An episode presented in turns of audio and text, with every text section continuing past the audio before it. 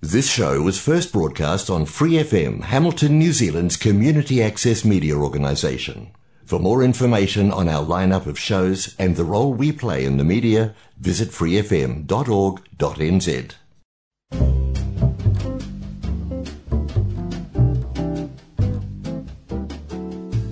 Kia ora, Brasil! O programa de rádio comunitária em Hamilton, na Nova Zelândia, para brasileiros ao redor do mundo. Que hora New Zealand, que hora Brasil, que hora mundo? Eu sei que assim que a pandemia bateu nos países, a Nova Zelândia foi um dos primeiros a fechar as fronteiras e, inclusive, foi um dos últimos a abrir. E por causa disso, muita gente que acabou planejando vir em 2020, 2021, teve que postergar os planos, os projetos e começou a entrar nos grupos de brasileiros agora da Nova Zelândia perguntando, gente, como é que faz, o que, quer saber, todos os Paranauê aqui do país, né? Eu sei, gente, muito bem-vindos, tá bom? Eu espero que vocês consigam realizar o sonho de vocês. Se vocês estão em algum outro país, vocês estão só pesquisando para tentar entender o que está rolando na Nova Zelândia. Mas a minha convidada de hoje, ela trabalhava no ramo que está envolvido nessa coisa de imigrantes e de estudantes. Ela já vai explicar um pouquinho. E como eu disse, ela estava, né? E ela vai contar o porquê, o que aconteceu, enfim, muita coisa. Aliás, essa entrevistada minha, ela é famosa na comunidade aqui, porque ela ah. geralmente entrevista os outros. É, ela está sendo modesta, tá? Vocês ouviram ela aí, mas ela é modesta. Então, Amanda Amaro, muitíssimo obrigada por estar aqui no Quero Brasil. Puxa, Maia, muito obrigada pelo convite. Primeiramente, me sinto muito honrada de poder estar aqui conversando com você. É um imenso prazer poder aí a gente bater esse papo com a sua audiência. Amanda, você nasceu aonde no Brasil? Eu sou de Mogi das Cruzes, São Paulo. Ah, então por isso que tem um R meio puxado, né? Opa, aqui é porta, portão. Para uma mulher que nasceu numa região até que, vai, rica, boa, né, do Brasil, não é tão ruim assim. Você não ficou quieta no país, né? Você saiu até que cedo. É, é bem, é bem curioso. É, é, é Mogi é uma, uma cidade bem legal. Eu não sei se você já teve a oportunidade de conhecer. De ah. repente, alguém que está assistindo, né, nos ouvindo, é de Mogi, eu conheço. É uma cidade super legal, super bonita. É, tive o privilégio de é, nascer numa família é, que sempre me proveu muito, muito. Um, muito incentivo para desenvolver as minhas habilidades, mas sem recurso financeiro nenhum. Então, eu sou de família muito, muito humilde.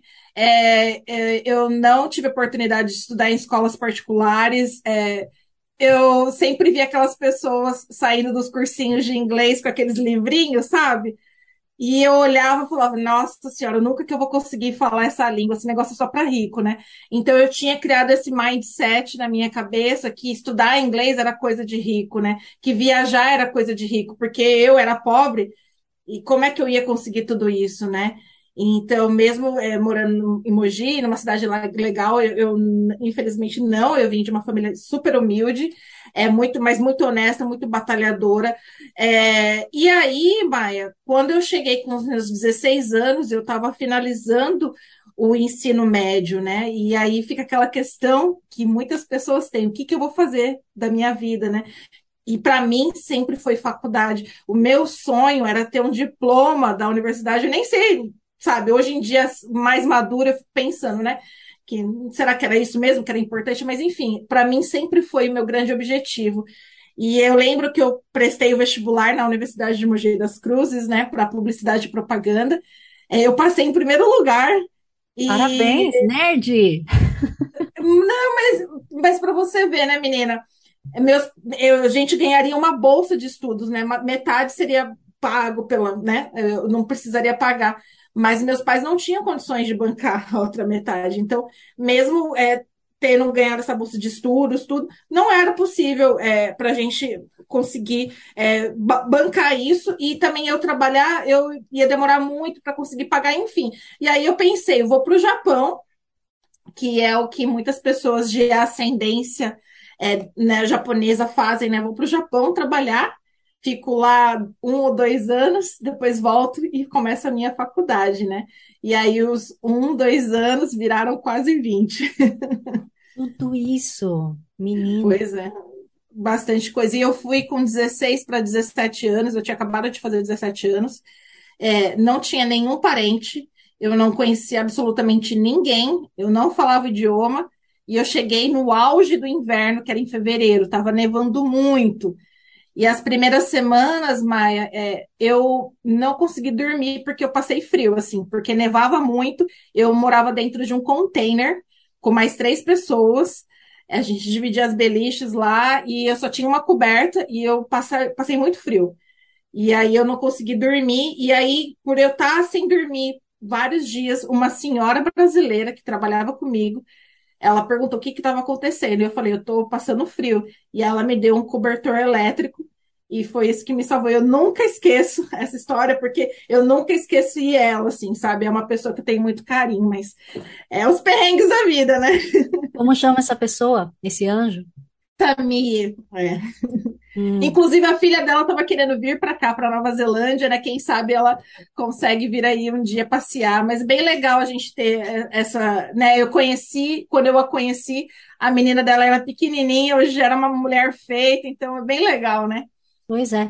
Mas espera, você foi lá para o Japão por empreiteira, é isso? Que é uma coisa. Exatamente. Exatamente, é uma coisa muito normal, né? Para pessoas é, que estão no Brasil é, irem para o Japão através de uma empreiteira que serve lá como um intermediador, né, entre a, a, fábrica japonesa e o funcionário, a mão de obra, né? E aí eu fui através de uma empreiteira, só que é, eu não sei se você já ouviu falar, Maia, é, o que as empreiteiras costumavam fazer, e costumam ainda, né? É parcelar a passagem aérea, né? Uhum. Porque muitos não têm dinheiro para pagar a passagem, custear a viagem, né? E, obviamente, eu era uma dessas pessoas. Então, por quase seis meses, eles reteram meu passaporte com eles, o que é ilegal né? É totalmente legal, mas eles reteram o meu passaporte e eles descontavam a quantia todo mês lá do meu salário para eu poder pagar a minha dívida da passagem. Então, foram os primeiros meses bem complicados. Então, cair aqui na Nova Zelândia para mim foi fichinha. Gente, mas que coisa! E o pior é assim, é. não pode nem processar nem nada. Você vai provar o quê, né? Mas naquela época, era o começo dos anos 2000, a gente não tinha esse boom da internet como a gente tem hoje em dia, não existia redes sociais, não existia negócio de Instagram, Facebook, não tinha nada disso, gente. Então, porque hoje em dia qualquer coisa que as empreiteiras fazem de errado, o pessoal posta nas redes sociais e aí viram né, um alvoroço. Mas naquela época, quando eu cheguei, é, o cara que me recepcionou no aeroporto era um brasileiro também, eu também nunca vou esquecer disso. E eu vi que ele estava com um celular, né? E aí eu falei assim: ah, a gente vai passar numa loja. Ele falou: vou levar vocês para comprar um miojo, um macarrão instantâneo para vocês passarem a primeira noite e tal, e depois vocês vão abrir a conta no banco. E de repente eu posso ver se vocês conseguem um celular, né? Mas eu acho bem difícil para vocês, porque ah, vocês são meio burrinhos assim, né? É, é era né? Porque é, é, eu acho que sei lá, né? O que, que essas pessoas têm na cabeça. E e, e eu vi que, no final das contas, é, muitos brasileiros que estavam já há muitos anos no Japão, eles recebiam tantos brasileiros do Brasil que, no final das contas, eles achavam que era tudo, né, podia tratar as pessoas mal, quando na verdade você não pode tratar ninguém mal, né, gente? Mas, é, imagina, você, 17 anos, você tem filho, imaginou seu filho aí com 17 anos cair num país estranho, com pessoas que ele nunca viu para morar sozinho, né? É, é um grande desafio. Nossa, seus pais aceitaram de boa quando você decidiu ou eles que falaram vai? É, meus pais, eu, eu tenho muita sorte porque minha mãe e meu pai sempre me criou para ser uma pessoa independente eu sempre corri atrás do que eu quisesse, eu tinha que ir atrás. Eu nunca tive nenhum, né? Não, deixa que eu faça isso para você, não, deixa que eu vejo, não. Se você quer, você vai ter que ir atrás. E graças a essa casca dura que, né, eu fui moldada desde, desde pequeno, desde sempre, que eu fui, eu, eu, eu, nossa, eu só tenho que agradecer, porque muita gente no meu lugar, de repente, teria desmoronado por diversas coisas que aconteceram ao longo desses anos e eu lá sozinha, né? Então, é, meus pais eles me deram todo esse é, suporte moral, é, para eu conseguir permanecer lá. Mas depois de um tempo, meu pai ele foi para lá porque ele, eu acho que ele acabava se sentindo culpado de me ver trabalhando, enfim. O que é muito errado, porque hoje eu vejo, eu, não tem nada a ver, eu tinha que correr atrás mesmo. Se era para mim, eu tinha que ir atrás. Mas, enfim, é isso. É, eu tive muito apoio deles e eu agradeço muito esse apoio, assim, porque é importante você acreditar no potencial do seu filho também, né? Uhum. Os seus pais trabalhavam na agricultura? Porque Mogi é Não. Né? Sim, sim, é bem famoso pela plantação de cogumelos, tem muitas plantações lá, mas não, meu pai, ele consertava bicicleta. Ah. E minha mãe é dona de casa. Puxa vida, então realmente não era fácil, né? Não, nunca foi, mas uma coisa que eu posso te falar e que eu tenho muito orgulho é que a gente, sabe, é a gente nunca deveu um centavo para ninguém, assim, é pessoas é, humildes, porém muito honestas, né? Eu não sei, eu não sei o que é cartão de crédito, essas coisas que as pessoas fazem dívida, a gente nunca teve dívida em casa, né? Então, são valores que eu carrego comigo até hoje. Que bonito, Amanda. Lá no Japão você chegou para trabalhar em quê? Em montadora também, que era muito típico? Então, quando eu cheguei lá, Maia, é, eu não sabia o que, que ia acontecer comigo, na verdade, né? Porque olhando agora para trás, eu vejo que, nossa, que loucura, né? Eu caí numa empreiteira, eles falaram que iam fazer uma entrevista comigo, e aí iam ver qual que seria a minha habilidade, e, após a entrevista, eles iam me direcionar para qual que seria a fábrica, entre aspas, mais ideal, né? Então eu fiz um, um teste que era colocar uma. Tinha uma porca, tinha um parafuso, e aí eles cronometravam quão rápido você é para colocar a porca no parafuso. E aí, como eles viram que eu me saí, entre muitas aspas, relativamente bem, eles me direcionaram para uma fábrica de componentes eletrônicos. Lá a gente montava câmera de vídeo. Ah, tá. E aí aqueles horários malucos para você ganhar mais dinheiro, né? Que é trabalha de noite. Sim, menina. Sim, menina. Isso é uma, uma coisa muito é, comum no Japão, né? É, a, a sociedade. Porque lá eu acredito que. A, eu acho que os brasileiros meio que já estão lá há muito tempo, eles já entendem isso, né? Que a sociedade japonesa ela valoriza é, trabalho em primeiro lugar, trabalho em segundo lugar, trabalho em terceiro lugar, depois, de repente, a sua família e seu tempo livre, né? Então, muitos brasileiros eles acabam também entrando nesse ciclo e muitos, muitos de verdade, eles trabalham tanto que eles nem veem os filhos crescerem. Né? Eu conheci muitos companheiros que trabalhavam comigo que eles não viram os filhos crescerem, porque eles entravam 8 da manhã, saía 10 da noite, chegava em casa, as crianças estavam dormindo, trabalhava de final de semana, né? Então foi essa loucura. E para mim também não foi diferente. Eu trabalhei muito também, é, 12, 14 horas é, em pé lá na linha de produção e é, a gente praticamente não tem tempo para nada. E essa rotina, ela meio que drena a sua energia para você ser capaz de fazer alguma coisa, mesmo se você tiver um domingo livre, né? Você só quer ficar em casa descansando e, enfim. Como é que você fez em relação ao idioma, já que você não falava?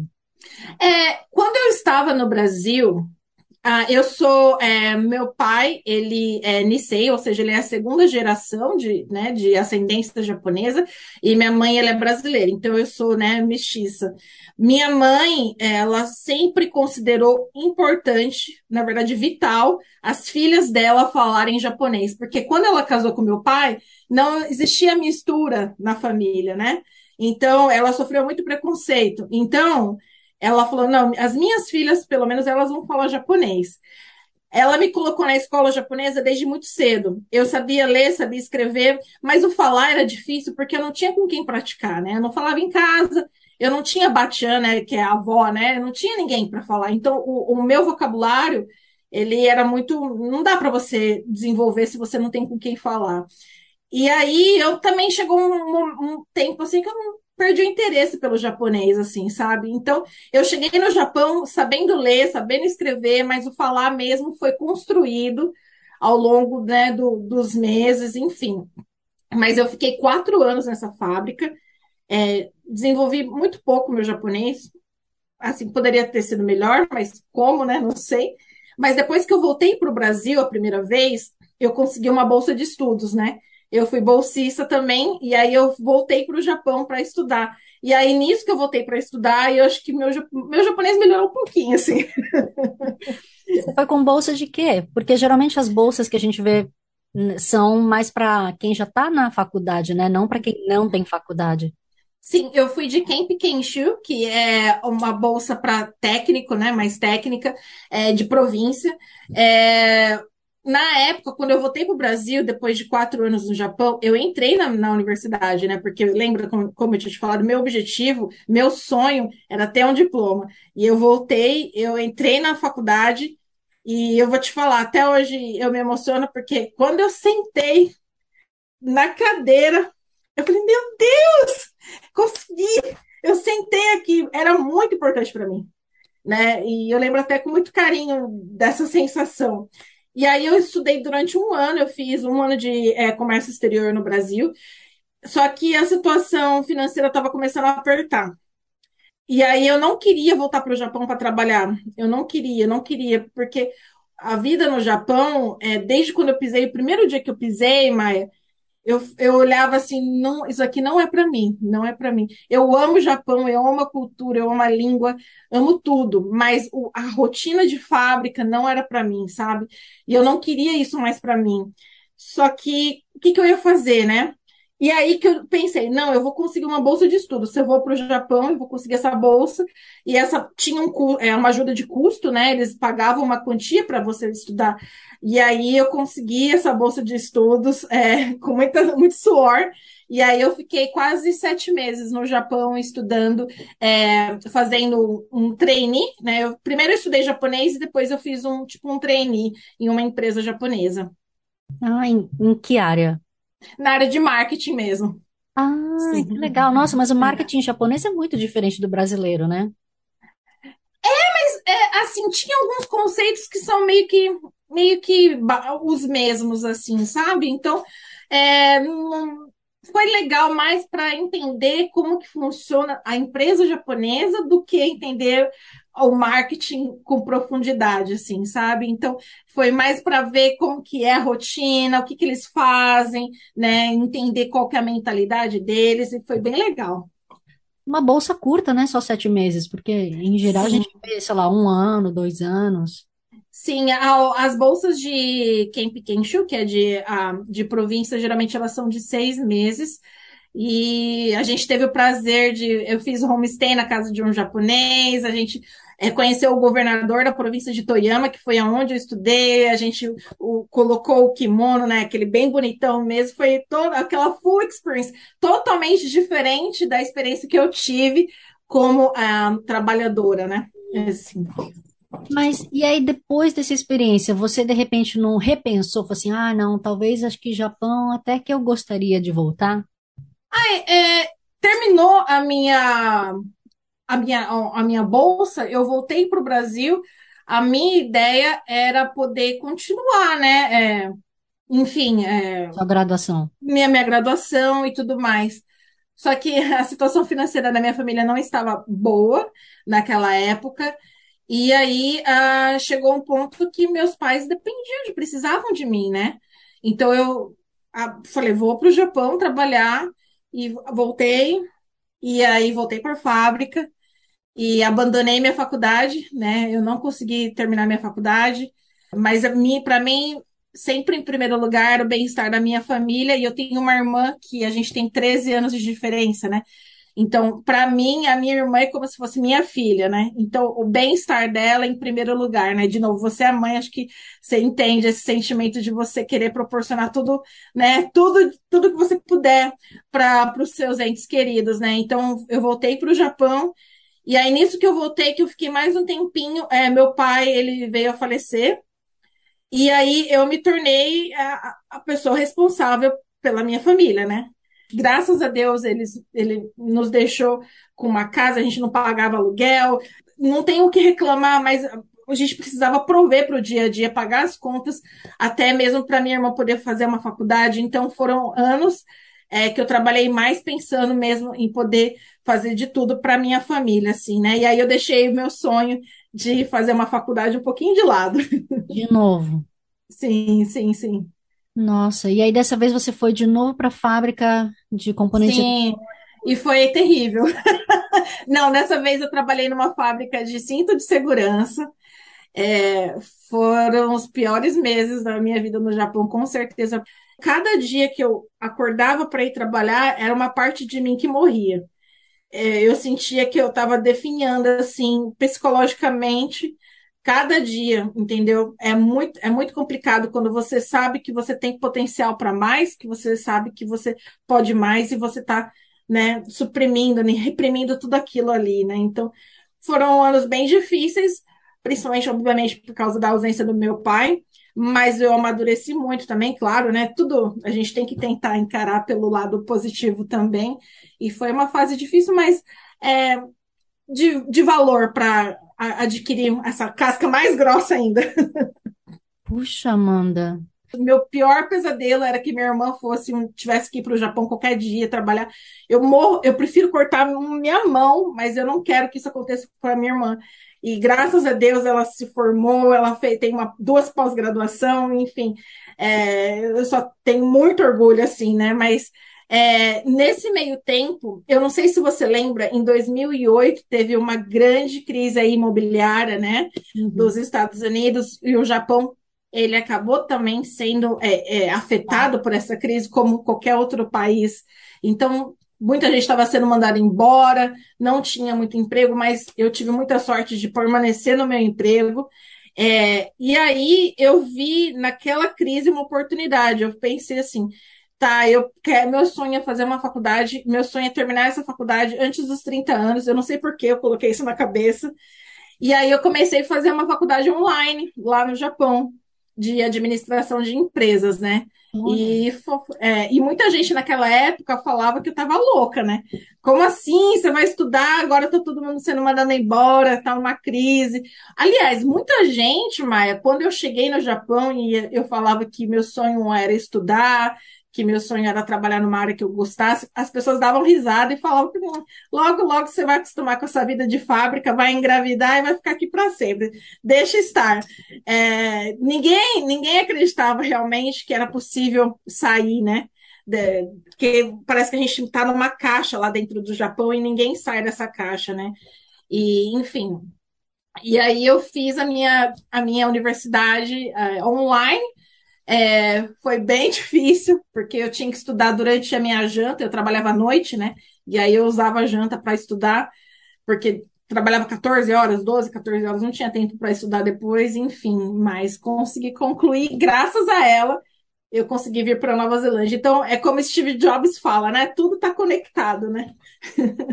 Uau! Então, pera, como é que liga a Nova Zelândia agora com o Japão? Porque, ok, entendi que você queria sair desse ciclo vicioso de todo dia trabalhar para morrer, né? A gente não, não vive para trabalhar lá, a gente trabalha para viver. É, enfim, Sim, ser escravo no Japão. sim, Não recomendo para é. ninguém, inclusive. E como que você conseguiu sair de lá? Por que que surgiu Nova Zelândia na sua ideia, na sua cabeça, no seu caminho?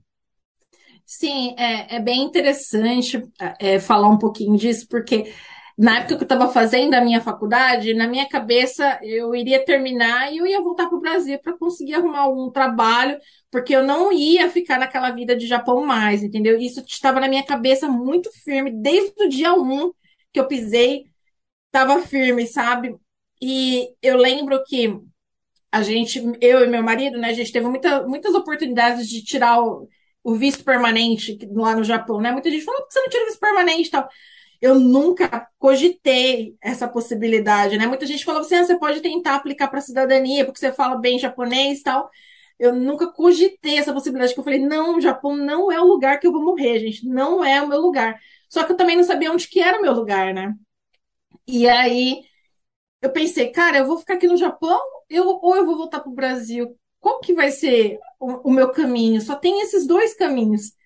E aí, é, em 2012 para 13, minha amiga, que também era uma ex-decassegue, desse- que se mudou para a Austrália, ela casou com um australiano e ela me convidou para ir na festa de casamento dela. Quando eu fui para a Austrália pra, na festa de casamento, essa amiga é uma grande inspiração para mim, inclusive.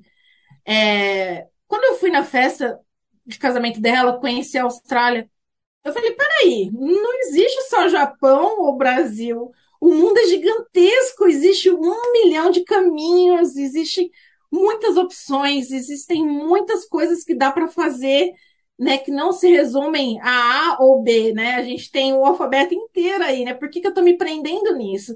E isso é outra coisa que muitos brasileiros que estão no Japão acabam não entendendo, né? E eles acabam achando que ou eles têm que comprar uma casa e morar para sempre no Japão, ou voltar para o Brasil e ficar para sempre no Brasil. Não, gente, o mundo é gigantesco, né? E vendo essa minha amiga que se casou com esse australiano é, e estava muito bem lá, eu me inspirei. Eu falei, caramba, né? Que legal, eu acho que eu também consigo fazer alguma coisa assim.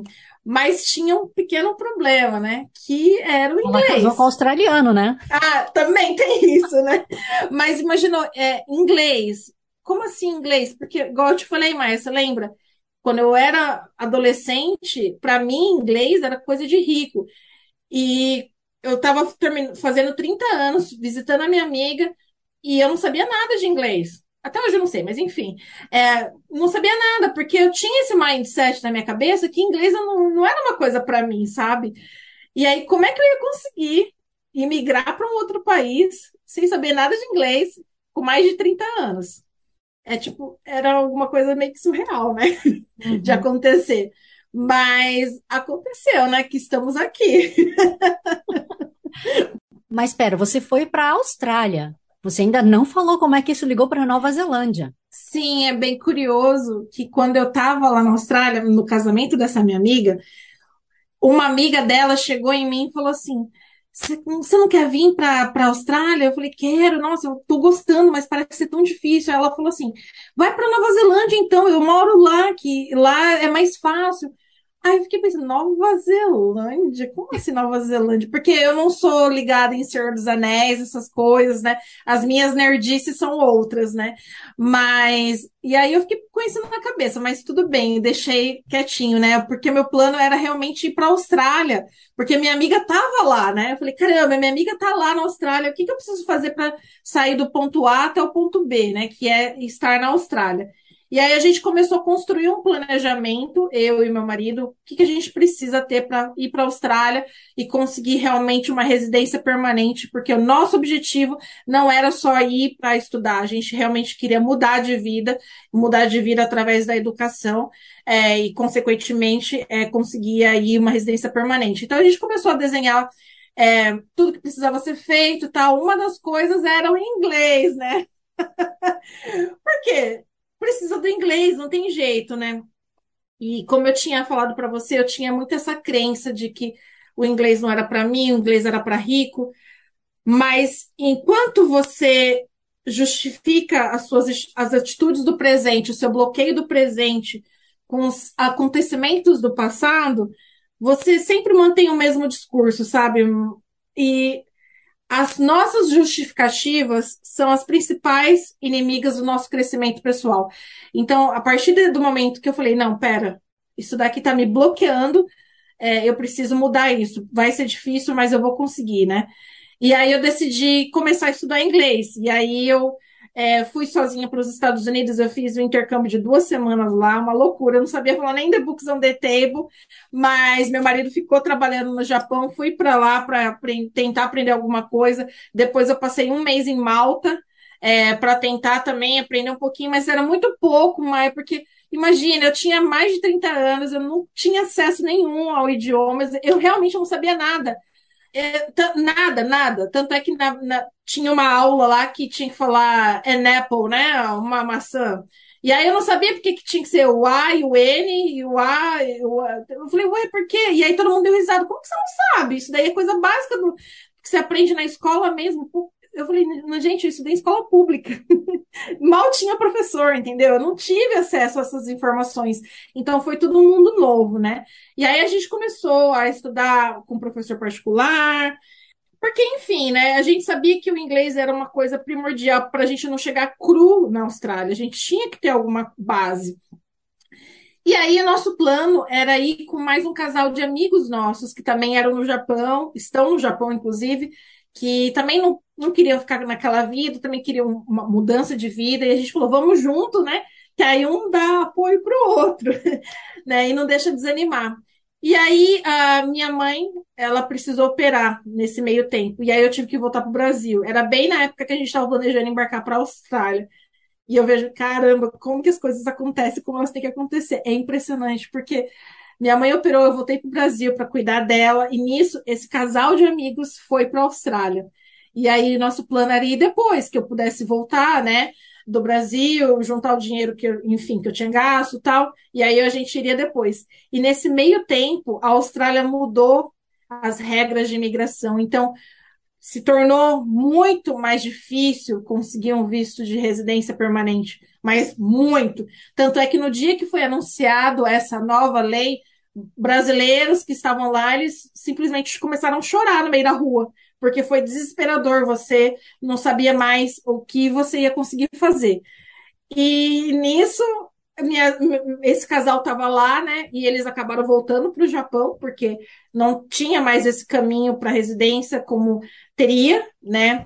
De acordo com o perfil que a gente apresentava, obviamente, porque o caminho para residência seja na Austrália, seja na Nova Zelândia, no Canadá, em qualquer lugar, é muito mais fácil se você tem uma formação acadêmica, uma puta de uma experiência profissional, um inglês bacana, o que não era o nosso cenário, a gente não tinha nada disso, então ia, ia praticamente ficar inviável. E esse casal de amigos, eles voltaram para o Japão, e aí eu estava lá no Japão e falei, caramba, e agora, né?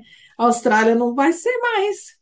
E aí, nesse meio tempo, eu estava começando a pesquisar sobre Nova Zelândia, e eu vi que é, se eu fizesse uma pós-graduação na Nova Zelândia, o meu marido teria direito a um visto de trabalho aberto.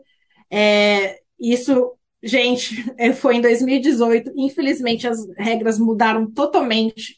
Já não é mais assim, mas naquela época era, era desse jeito. Então, eu pensei, vamos para a Nova Zelândia eu faço uma pós-graduação, você consegue o visto de trabalho, e nesse meio tempo a gente tenta arrumar é, alguma, algum trabalho que possa nos garantir a permanência na, na Nova Zelândia. E foi assim, a gente veio para cá com esse plano. Sem plano B, viu? Esse era o plano A, o plano B, o plano C. Tinha que dar certo. Meu Deus. Aqui na Nova Zelândia, você veio estudar o que nessa pós? Então, é, lembra que eu não tinha inglês nenhum, né? Então, como é que eu ia fazer uma pós-graduação sem saber inglês? Pois é. Ah, o que que a gente fez? É, a escola que eu estudei a pós-graduação, ela dava quatro meses de inglês gratuito para quem fosse fazer uma pós-graduação depois. Então, eu cheguei aqui com esses quatro meses de inglês gratuito e eu não tinha escolha eu teria que ter o nível de inglês necessário para entrar na pós-graduação em quatro meses. E foi assim, a gente chegou aqui, meu marido também estudou inglês, porque até eu entrar na pós-graduação, ele obviamente precisaria estar com um visto válido. No caso, a gente optou para ele também estudar inglês e conseguir desenvolver um pouco também, né, as habilidades dele no idioma. Então, nós dois chegamos aqui como estudantes de inglês, é, eu com esse objetivo de conseguir um IELTS 6.5 em quatro meses, saindo do zero, e ele também, ele saindo também do zero aí para conseguir começar a se comunicar. Então, pelo que eu vejo, você conseguiu, né? É, quando eu comecei a estudar, o, o, o Maia, é, eu não, não, tinha opção. Era dar certo ou dar certo, entendeu? Quando você coloca na sua cabeça é, que você vai conseguir, porque muita gente tem essa crença que ela não consegue algumas coisas, né? Mas uma crença, ela cai no exato momento que ela deixa de fazer sentido. E para mim, ela deixou de fazer sentido que eu não ia conseguir mais. É, ela, porque, assim, cai a ficha que aquela crença, ela não fortalece mais a gente em absolutamente nada. Então, a gente precisa romper esse padrão que bloqueia a gente, né? Então, eu sabia que aquela crença limitante que o inglês não era para mim não estava me ajudando em nada. Então, eu vou romper isso. E aí eu decidi. O meu curso começava nove da manhã, acabava umas duas da tarde, eu ficava até sete horas da noite, estudando, estudando, estudando. Nessa época, a gente é, se planejou para eu não precisar trabalhar, né?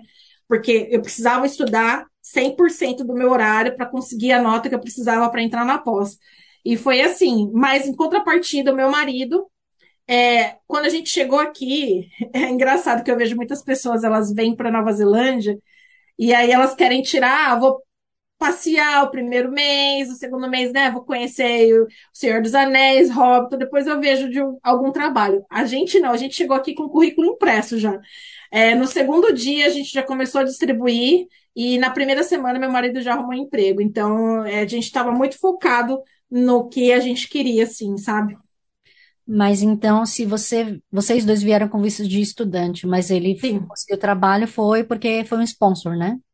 Não, não, ele, ele conseguiu part-time, né? Que como visto de estudante de inglês, ele teria direito de trabalhar 20 horas semanais. Aham. Então ele trabalhou essas 20 horas semanais. Ok. Puxa, então o dinheiro ficou super, ultra, mega contadinho, né? E quebrou todo o Nossa! do Japão. Inclusive, quando a gente estava se preparando para vir para cá, a gente não estava com todas as variáveis é, em perfeitas condições. Ah, eu tenho uma grande quantia de dinheiro, eu tenho tudo. Não estava, todos os peões, eles não estavam posicionados do jeito que eu gostaria que estivessem, né? Mas se você for esperar chegar o momento ideal, perfeito, para fazer qualquer coisa na sua vida, você não realiza nada. Então, é importante a gente, né, ir, ir com medo mesmo, né? Porque a gente estava com medo, mas vamos com medo mesmo. E aí a gente contou muito com o apoio da minha cunhada, que nos ajudou. Ela foi nossa sponsor para poder vir para cá é, com visto de estudante. Então, eu falo muito disso porque muitas pessoas que estão no Japão, elas colocam vários empecilhos, né? Ah, eu não posso estudar porque eu tenho filho. Agora o filho cresce. Ah, não posso estudar porque agora eu, eu sei lá, não tenho tempo. Ou não, sabe? Sempre tem alguma coisa. Quando na verdade é a gente mesmo que coloca as, as limitações, né, pra gente, né? Então, é, foi mais ou menos isso. E aí ele foi trabalhar com o quê? Ele chegou aqui, ele começou a trabalhar lavando carro. É, foi uma experiência bem é, desafiadora, porque a, a pessoa é, que era dona, proprietária, era um brasileiro e ele tratava muito mal todo mundo que trabalhava lá. É, e aí, só que meu marido, ele, a, a gente estava com sangue no, sangue no olho mesmo, sabe? Ia fazer dar certo de qualquer jeito. E aí ele não estava feliz lá, mas enquanto isso a gente estava procurando outra oportunidade, e nesse meio tempo a gente conseguiu uma outra oportunidade, então ele nunca ficou sem trabalhar, né? E dali que ele estava lavando o carro, ele foi trabalhar com pintura de carro, né? Que é o que ele realmente faz hoje em dia. Ah, ok. Mas não é tipo um martelinho de ouro, né? Não, não, não. Ele não é fulineiro, é, ele é pintor mesmo. Hum, ok. Amanda tirou que nota no IELTS? Então, na época que eu fui entrar na minha pós-graduação, e isso em 2018, é, você tinha duas opções. Você poderia fazer a prova de- interna da escola, que era igualzinho o IELTS, só que você não precisaria pagar o IELTS, você faria na escola, ou você pagaria e faria o IELTS, né? Eu preferi, obviamente, economizar e fazer a prova interna da escola. E naquela época, eu acho que eu tirei o seis e meio mesmo e passei. Ah, que bom. É, acho que é o tal do Pathways, né, que eles chamam. É, e não existe mais, isso é bem importante de ressaltar que atualmente, se você deseja entrar em um curso de diploma, pós-graduação, mestrado ou o que seja aqui na Nova Zelândia, obrigatoriamente você tem que apresentar uma certificação, seja ela o IELTS, TOEFL ou NZCL. Essa certificação de você conseguir esse pathway são somente alguns cursos de inglês muito específicos, por exemplo, da Universidade de Auckland, né? Se você fazer o inglês lá, você consegue, da Universidade de Canterbury, a Universidade de Wellington também, mas cursos assim, é, se você pegar um curso aí, uma, um level 8, né, que é uma pós-graduação em qualquer escola, você não vai conseguir entrar se você não tiver uma certificação de inglês. Hoje em dia, isso mu- mudou. É recente, né? Exato. Até mesmo a questão do pós-study work visa, que é o visto de trabalho pós-estudos, né? É, a, agora parece que para quem for fazer o level 8 não vai ter mais os três anos é, de visto de trabalho para os estudos, né? Eu tive acesso aos três anos, né? Infelizmente, agora também parece que não vai ter, somente o level 9, que no caso é o mestrado, e 10, que é o doutorado, né? Uhum. Pois é. Gente, a Amanda sabe tudo isso porque por um bom tempo ela trabalhou com educação. Era uma agência de turismo, a gente pode dizer? É, não, né? Na verdade, quando eu cheguei aqui, a, a minha intenção sempre foi trabalhar na área de educação, porque eu sempre me identifiquei com é, poder mostrar que algo é possível. Então eu pensei comigo, né? Eu tô aqui, eu quero muito, muito, muito que muitas pessoas no Japão se inspirem a também mudar de vida. Então, por que não trabalhar nessa área e poder trazer pessoas do Japão para cá também, né? Para poder vivenciar tudo que eu estou vivenciando. Porque desde o dia 1 que eu pisei na Nova Zelândia, eu falei, aqui é a minha casa. Eu, eu, eu senti do, tudo que eu não senti no Japão, eu senti aqui na Nova Zelândia, assim. E, e aí eu falei assim, vou trabalhar com educação, tal. Comecei a procurar trabalho na área e aí eu encontrei uma empresa que foi é, o meu primeiro trabalho aqui na Nova Zelândia, é na Discover Education. É uma empresa que ela é focada somente em high school, né? É, a gente era especializada em trazer brasileiros para fazer high school aqui na Nova Zelândia, ou então, né, o que é o ensino médio.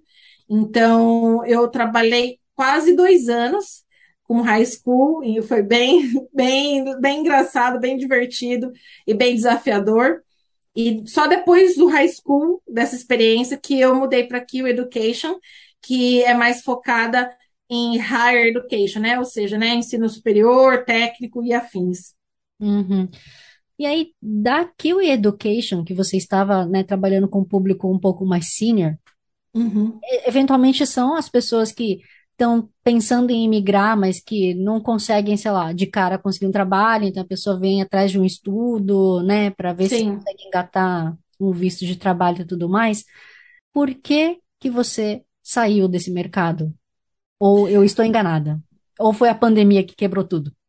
Não, não, é muito pelo contrário. É, durante o ano da pandemia, mesmo quando as fronteiras fecharam 2020, né? Foi o ano que eu entrei na Q Education, entrei em janeiro de 2020, e logo em seguida, pandemia, fronteiras fechadas, não tem mais estudante. Foi o ano que a gente teve mais, é, mais estudantes aqui na Nova Zelândia com a gente, porque quem estava aqui não queria ir embora.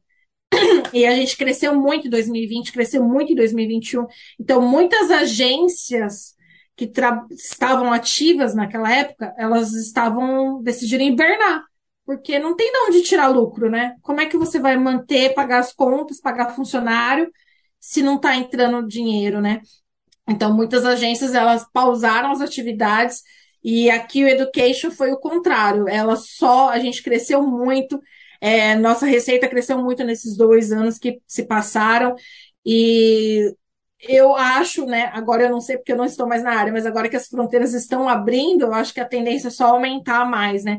A minha decisão de, de sair é porque realmente eu queria trabalhar na minha área e desenvolver mais as minhas habilidades, que é marketing, né? É, lá na Q Education, por ser uma empresa muito pequena, muito pequena mesmo, a gente era bem familiar, uma pessoa tem que fazer tudo, né? Então você, eu tinha, a gente fazia um pouco de atendimento ao cliente, fazia um pouco de marketing, fazia um pouco de tudo, de tudo, realmente de tudo um pouco. E aí eu não estava conseguindo desenvolver as habilidades que eu precisava também, né? E outro ponto é a questão do inglês. Eu sempre achei que se eu estou na Nova Zelândia, eu preciso desenvolver meu inglês. E desde quando eu cheguei na Nova Zelândia, eu só estava trabalhando com brasileiro. Então, meu inglês ia estacionar, eu não ia desenvolver nada se eu continuasse assim, né? Eu acredito que esse foi o meu grande motivador também, de poder ter a oportunidade de trabalhar com kiwis, né? Ou, enfim, com pessoas que falam inglês o dia inteiro. É, sair da zona do, de conforto, porque, Maia, aonde eu estava trabalhando era maravilhoso, é, é um, maravilhoso. Meu chefe, meu ex-chefe, né? É, minha, pessoas fantásticas. Eu fazia o meu horário, eu não tinha cobrança. A minha manager, a Mari, ela é uma pessoa assim maravilhosa, sabe? Eu estava no lugar perfeito, ganhando razoavelmente bem. Por que, que eu ia largar? Sabe? tudo aquilo de novo, né? Só que para mim, quando você está muito na zona de conforto, você não está crescendo. E para mim, crescer é essencial. Se eu não estou evoluindo, eu estou regredindo de alguma forma. Então, por mais que doa, eu prefiro crescer. Então, por isso que foi essa decisão. E aí você arrancou o band-aid. Arranquei o band-aid. E ainda tá doendo. ainda está doendo. Nossa, e aí você foi trabalhar então numa empresa Kiwi? Sim, agora atualmente eu trabalho é numa empresa que eu só trabalho com kiwis. É, inclusive é bem curioso porque eles são de Tauranga e lá em Tauranga eu não vi que aqui em Auckland é, Auckland é muito multicultural, né? Você encontra pessoas de todas as nacionalidades que estão aqui, seja trabalhando, seja estudando ou passeando você tem muito esse caldeirão, né, de, de, de sotaques diferentes, o que é lindo de se ver, né? Ah, em Tauranga, eu acho que é, não tem tanto. Então, é, a empresa que eu estou, pelo menos, é, a gente é um time de 13 pessoas. Os 13 são kiwis, kiwis, né? Então, eu cheguei lá, eu sou, né, outsider, né? Quem, e aí eu preciso me adaptar. E é muito difícil. É muito difícil, porque né, tem sotaque, tem. Eles também tentam me entender, porque eu tenho o accent né, o, né, muito forte. É, e tá sendo isso, tá sendo um desafio, mas um desafio bom, porque eu vejo que cada dia eu tô aprendendo uma coisa nova, que é o que é o que era o meu objetivo, né? Você tá lá há quanto tempo? Vai fazer quatro meses. Hum, então passou o período de experiência. Ufa, não te mandaram embora, né? Então querem. Pois é, menina. Mas eu vou te falar que é, é, é, bem complicado, porque é um, eu trabalho no setor de construção agora, então a gente constrói casas é, e não tem nada a ver com a educação. Desde quando eu cheguei na Nova Zelândia, eu só estava trabalhando na área da educação. Então eu tinha um certo domínio, né? É, de novo, né, estava confortável com os temas com os quais eu tinha que me relacionar no meu dia a dia. E aí, do nada, né, você sai de maçã laranja para ir para banana, é, mudar totalmente. Então, está sendo um desafio também aprender como essa outra indústria funciona. Ela é super dinâmica, né, e totalmente tem umas nuances totalmente diferentes da, da de educação, né? Então, é, é bem complicado. Mas tem um limite de idade, né, que a gente tem para vir aqui para Nova Zelândia para ter essa estabilidade de conseguir uma residência, certo? Sim, exatamente. Para você vir para cá, a não ser que isso vá mudar no futuro, né? Estamos em 2022. É, gente, não sei quando vocês estarão assistindo, é, né? Conversando aqui com a gente nesse bate-papo tão gostoso, mas atualmente, em 2022, o limite de idade é 55 anos a não ser que você venha com visto de é, investidor, mas aí é uma coisa que a gente está falando de 2 milhões, 10 milhões, né? É uma coisa bem. É, né? é, é outra, outro patamar, assim, mas para você emigrar em termos de imigração, é aos 55 anos. A menos que você se case com um kiwi, né? É, também, também tem isso. Mas não é uma oportunidade de todo mundo. Enfim. Amanda, é, uma outra coisa antes disso eu vi que você viajou o mundo, na verdade, né? Assim, vai olhando as suas fotos, é mais fácil dizer onde você não foi do que onde você ah, tá. Porque, nossa, eu acho que se puser um mapa mundi ali, lugares que você já foi, botar um pin, o mapa fica todo coberto. Eu acho que naquela época que a gente estava nessa, nessa, nessa ansiedade de tentar descobrir qual que seria o nosso lugar, é, eu descobri na viagem um jeito de de respirar, sabe? Porque a gente estava naquela rotina tão louca de Japão que a gente não conseguia nem respirar mais. E eu lembro que a primeira viagem que a gente fez foi para a França. E quando a minha cunhada me ligou falando assim: "Ah, tô grávida, né?" Eu fiquei tão feliz por ela, eu falei: "Caramba, porque isso muda, né? É uma etapa nova que está começando na vida de uma pessoa, né?" E eu falei: "Cara, eu também vou mudar. Eu também, e ela também me inspirou a fazer essa mudança. E aí a gente estava no, estacionamento de um mercado. Eu falei, eu vou, vamos descer e vamos lá na agência de turismo e vamos comprar passagem, que a gente vai para a França. E meu marido falou: ah, tá bom. e foi assim, e foi muito louco, porque a gente só tinha uma semana de folga no final do ano, Maia. E a gente foi para a França, a gente usou tipo cinco dias, a gente não ficou nada lá praticamente. Ah, mas foi o primeiro passo para começar a sair dessa caixinha que eu estava te falando, né? Começar a viajar, você começa a conhecer pessoas do mundo inteiro, você começa a ver que existem novas possibilidades, novas coisas. E isso me ajudou muito, muito, muito, muito, muito mesmo. Mas o divisor de águas foi a viagem para a Austrália. Você chegar na Austrália, você vê aquele país maravilhoso, você fala, cara, como é que eu faço para ter isso? E aí, depois que eu vim para Nova Zelândia, obviamente, o nosso objetivo era conseguir a residência permanente aqui, né? Mas, de acordo com o nosso background, né? É, não tinha aquela puta de uma formação acadêmica ou a grande experiência profissional ou o inglês, meu Deus do céu. Então, todos os fatores estavam contra nós. Mas eu falei para o meu marido, não importa o que a gente tenha que fazer, a gente vai conseguir enfim, eu já tinha o plano A, o B, o C, o D na cabeça, porque voltar para o Japão nunca foi uma opção, nunca foi uma opção, mas de verdade. Isso é uma coisa que estava muito assim, me causava ansiedade até mesmo, né? Porque eu ficava pensando muito nisso. E aí, graças a Deus, a gente acabou, é, né, tendo a oportunidade de aplicar para esse visto de residência que saiu agora e, consequentemente, a gente conseguiu a residência finalmente estamos estamos agora aqui na Nova Zelândia, que antigamente só tinha um pé, né? Agora estão os dois pés. Ah, que bom, parabéns. É, menina, é, é, mas eu acho que é uma trajetória muito. Tudo, de novo, né?